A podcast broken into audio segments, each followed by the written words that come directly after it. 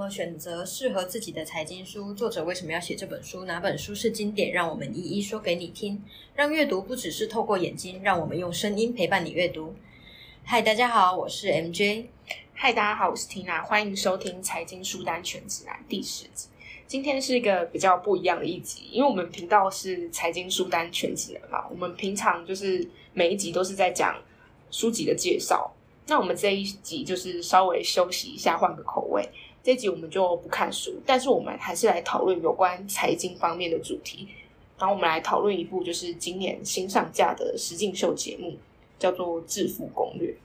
我自己个人觉得啊，这一部实境秀节目是超级冷门的，因为它是因为通常如果一个影集它如果要上架的话，是会被官方。一直狂推说，哎，某某某天要上架，这个实境秀就是默默的上架，然后没有什么人知道。我自己会看到这一部，也是因为，哎，我想要找一些题材的时候，意外发现这一部。因为它其实也不会出现在，就是你推荐想要看首页有什么东西的时候，它不会出现在上面。哎，对，因为它真的太冷门了，他觉得大家可能也都不会特别去点来看。对啊，因为要不是 Tina 跟我讲话，我其实完全不知道有这种节目的。的存在，像这一次这个实境秀节目，我自己也很少看啦，所以我自己也不太会去找这方面的。可是他跟我说了之后，我就想说，嗯，那好像可以去看看，因为毕竟致富攻略嘛。那它原文叫做 How to Get Rich，那当然大家都会想要变有钱啊，非常麻辣的想要 Get Rich，所以就会想说，嗯，好吧，那去看一下。结果一看停不下来耶，我。很我在很短的时间内把它全部看完，因为它其实也才八集。它剪辑的方式其实蛮步调蛮快的啦。如果不喜欢看慢的话，这种快步调的其实蛮好。嗯，对对对，因为它里面用可能是因为要介绍非常多的案例吧，所以他其实也没有说呃用一个非常冗长的方式去介绍。嗯，虽然你看在他的那个节目简介那边会不太有。兴趣可能会不太有兴趣，但是它其实是一部真的很好看的。其实 节目这部节目的主持人啊，他其实是 Amazon 上面他是畅销书排行榜的作者，然后他运用他自己书中提到的一些呃平常的那种理财的小小 paper 那种感觉来解决，就是大家可能平常会遇到一些卡关的财务困难，或是不知道你怎么分配日常花费的钱这样子。而且大家应该就是平常在。剧情片累的话，累了的话，应该也会想要去看一些比较轻松的那种实境秀节目，对对对，看这样。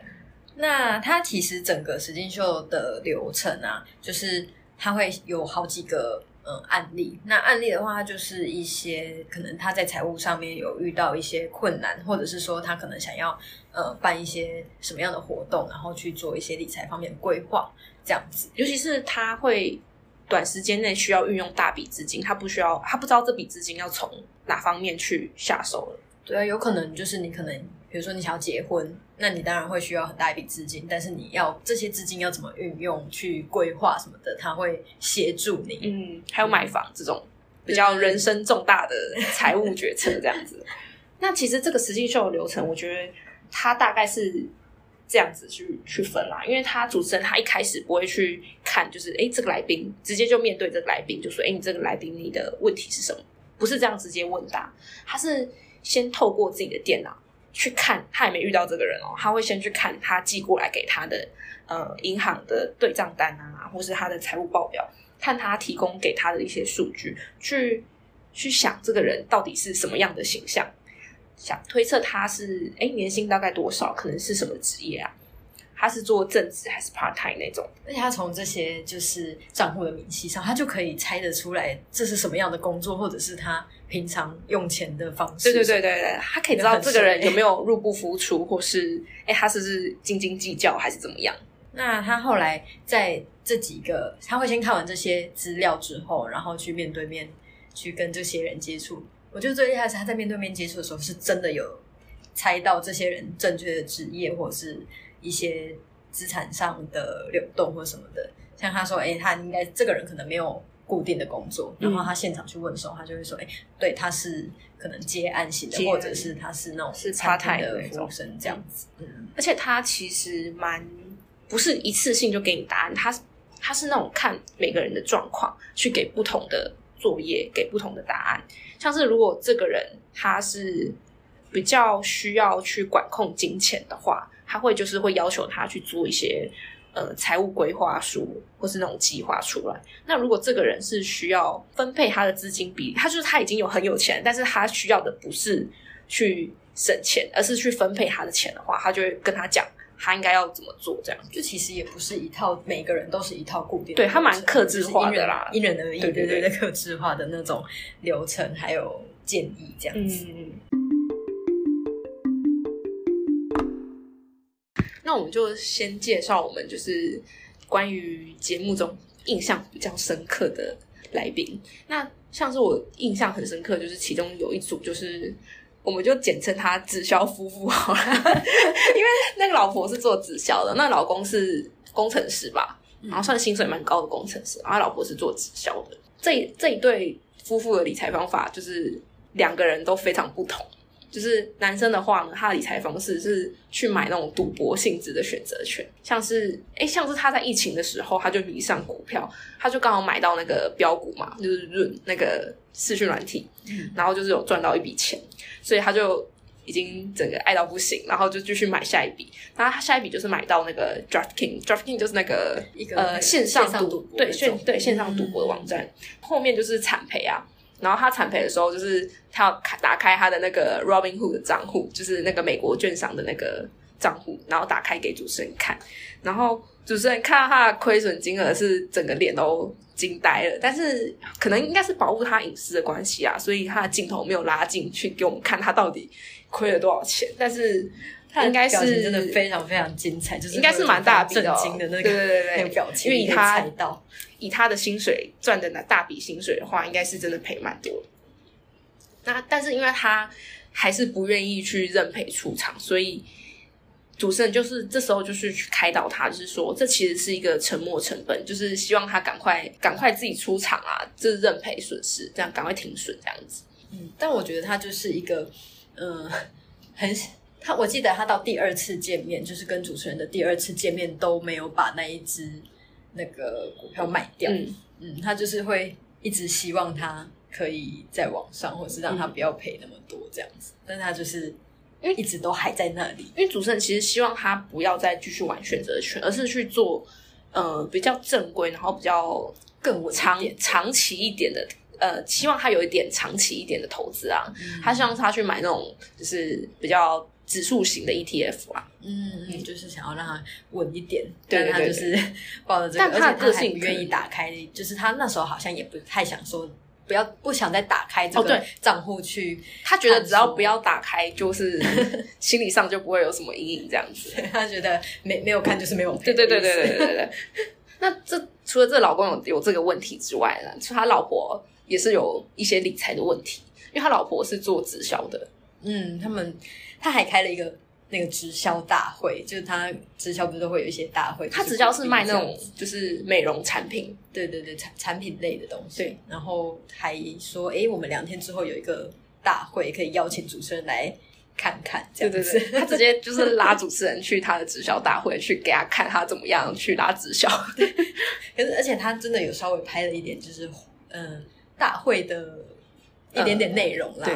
真的很直销哎、就是 就说嗯这个会怎么样怎么样怎么样，他首先会先介绍自己有一个呃，介绍一下自己的背景，对对对然后说，哎，然后我后来怎么样怎么样，就就这么成功，然后我赚了多少钱，我现在有一台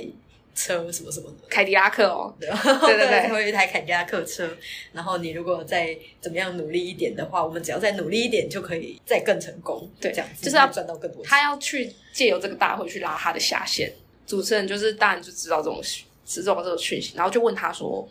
呃，你拉这个直销可以赚多少钱？”他好像高峰期是在疫情的时候吧？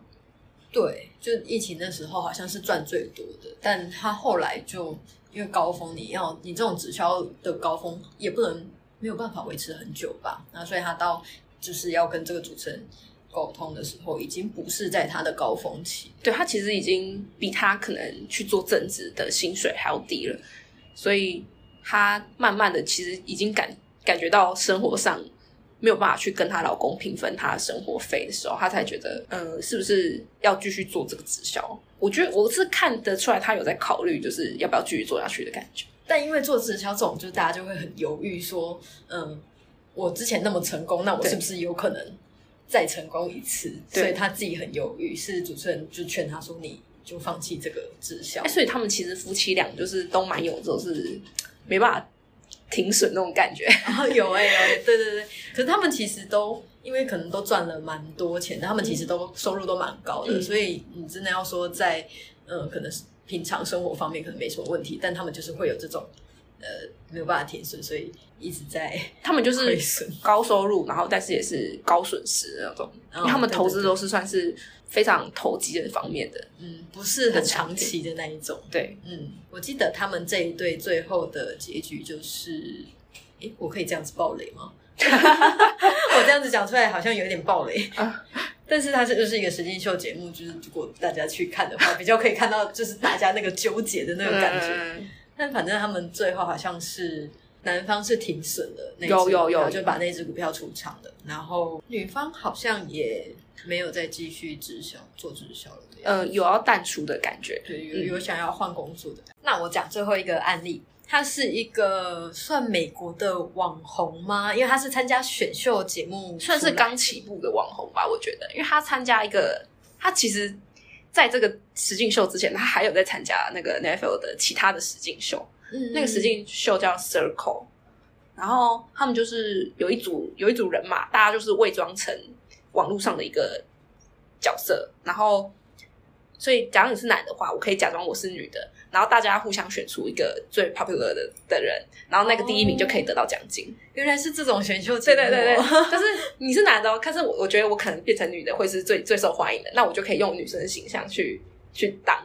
当这个角色这样子。哦，然后他超强的他在里面得到第一名。对啊，因为他他又说你你拿到了冠军之后，你就会有一笔十五万的对对对，奖金。就是一般人不会忽然得到一笔这么大的钱这样子。对啊，对啊，对啊！参加选秀节目就有奖金可以拿。嗯，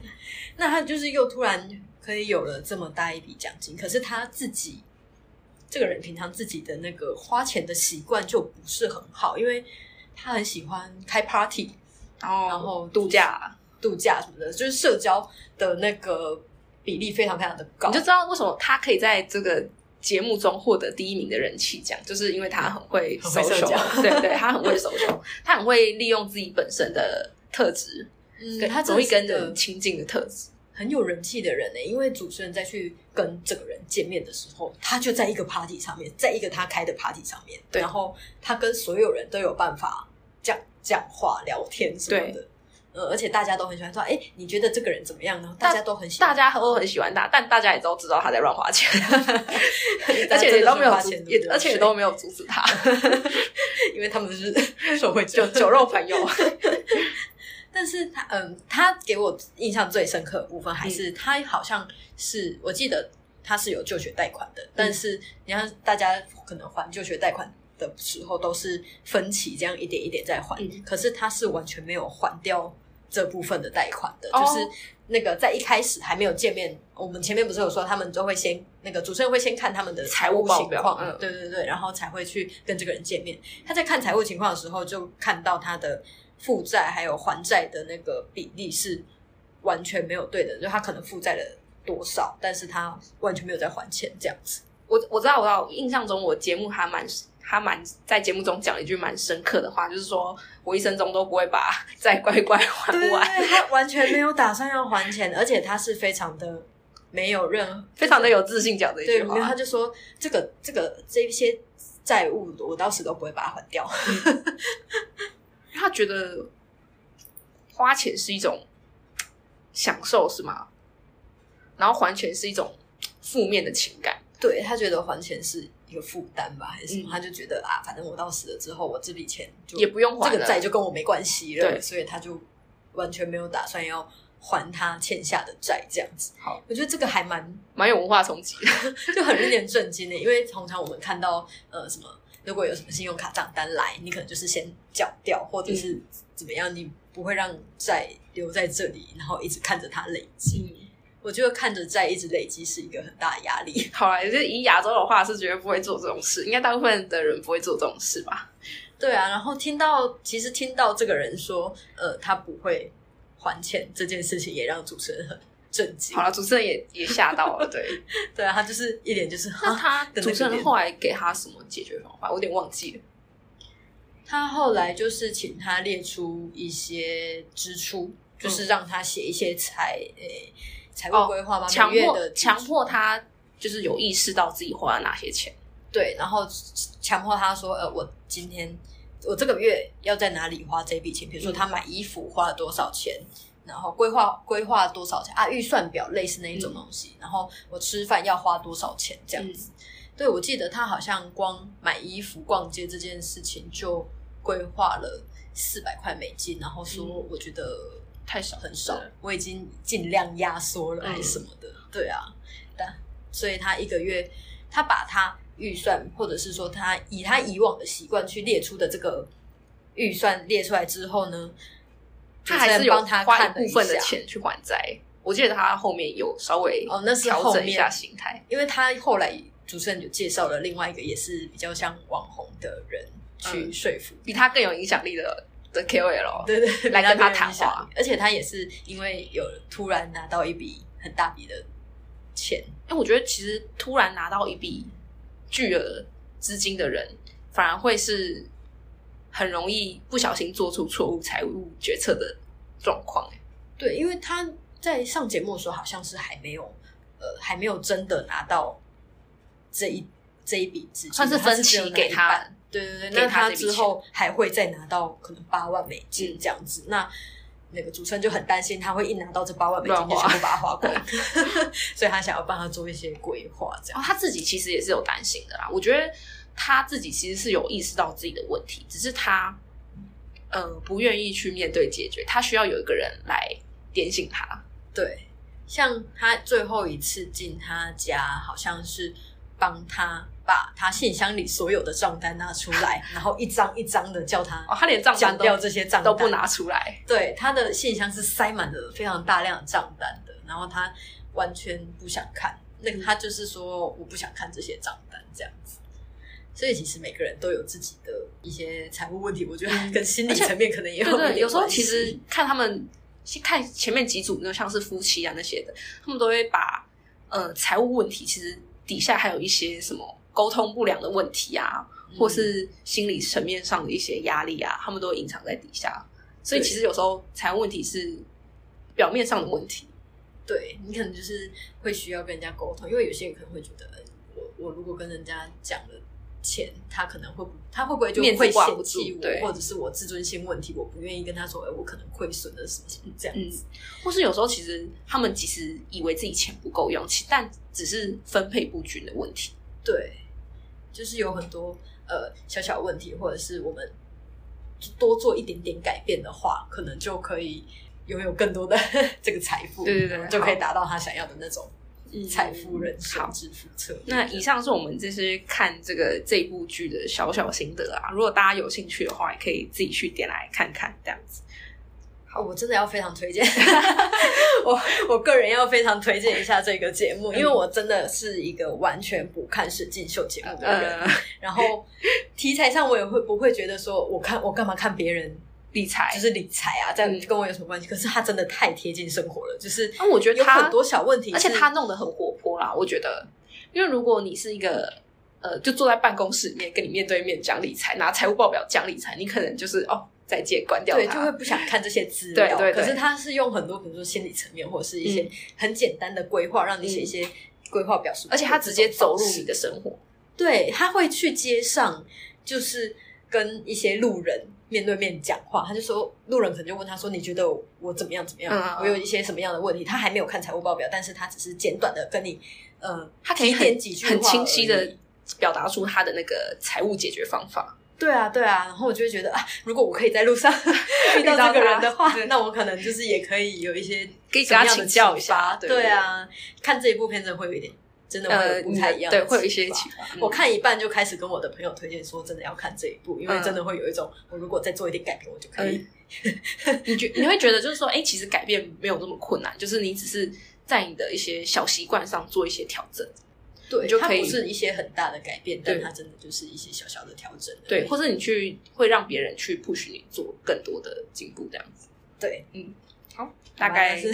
我个人的推荐。好那我们今天 大节目就到这边好喽。大家如果有什么想问的问题，或是什么意见回馈，或是你看完这一部《实境秀》之后，还有一些什么样的心得，也可以在传 email 或者是在节目下方留言告诉我们哦。好我们下期见。